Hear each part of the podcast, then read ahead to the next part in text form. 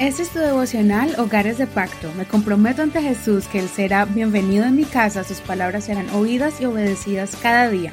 Mi hogar le pertenece a Él. Junio 29. Comportamiento de un escogido de Dios. Colosenses capítulo 3, verso 1 al 25, Reina Valera actualizada. Siendo pues que ustedes han resucitado con Cristo, busquen las cosas de arriba donde Cristo está sentado a la diestra de Dios. Ocupen la mente en las cosas de arriba, no en las de la tierra, porque han muerto y su vida está escondida con Cristo en Dios. Y cuando se manifieste Cristo, la vida de ustedes, entonces también ustedes serán manifestados con Él en gloria. Por lo tanto, hagan morir lo terrenal en sus miembros, inmoralidad sexual, impureza, bajas pasiones, malos deseos y la avaricia que es idolatría. A causa de estas cosas viene la ira de Dios sobre los rebeldes. En ellas anduvieron también ustedes en otro tiempo cuando vivían entre ellos, pero ahora dejen también todas estas cosas, ira, enojo, malicia, blasfemia y palabras groseras de su boca. No se mientan los unos a los otros, porque se han despojado del viejo hombre con sus prácticas y se han vestido del nuevo, el cual se renueva para un pleno conocimiento conforme a la imagen de aquel que lo creó. Aquí no hay griego ni judío, circuncisión ni incircuncisión, bárbaro ni excita, esclavo ni libre, sino que Cristo es todo en todos. Por tanto, como escogidos de Dios, santos y amados, Vístanse de profunda compasión, de benignidad, de humildad, de mansedumbre y de paciencia, soportándose los unos a los otros y perdonándose los unos a los otros cuando alguien tenga queja del otro. De la manera que el Señor los perdonó, así también háganlo ustedes.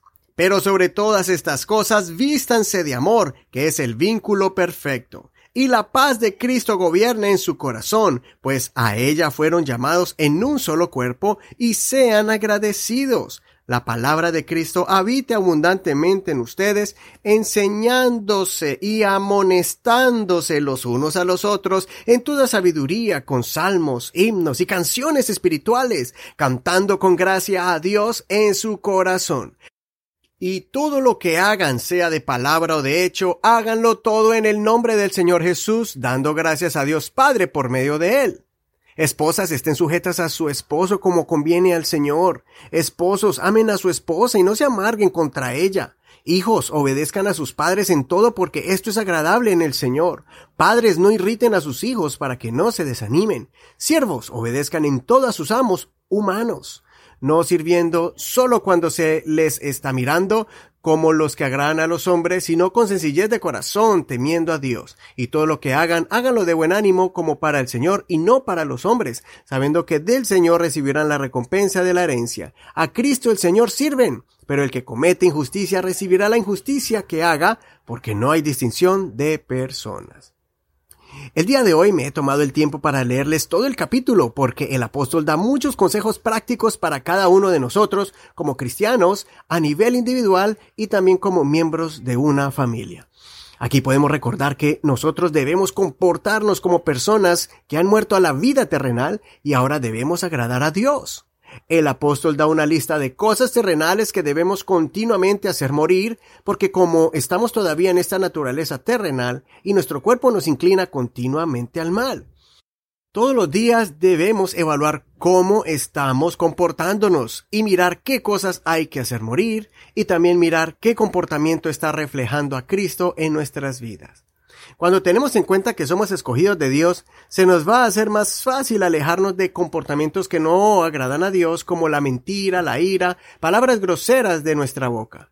Cuando recordamos que somos llamados y escogidos por Dios para ser sus hijos y vivir una eternidad con Él, va a ser más fácil reflejar cualidades que son de Dios en nuestras vidas, como la compasión, humildad y el perdón. Si estamos continuamente mirando al mundo, nos vamos a frustrar por la forma en que el mundo vive contraria a la voluntad de Dios. Y se nos va a hacer más difícil seguir la vida cristiana. Pero cuando ponemos en nuestra mente y corazón que somos diferentes y aprendemos a vivir en el Espíritu, así se va a hacer más fácil ser luz en medio de las tinieblas. Recordar nuestra identidad como hijos de Dios te hará más fácil tu vida en este mundo, porque tendrás en claro que todo lo que somos y hacemos debe reflejar a Jesús. Entre esposos debemos desarrollar la sujeción, el respeto y el amor, y evitar tratarnos con aspereza. Como hijos, la obediencia y el respeto a nuestros padres es un ejemplo de cómo agradar a Dios.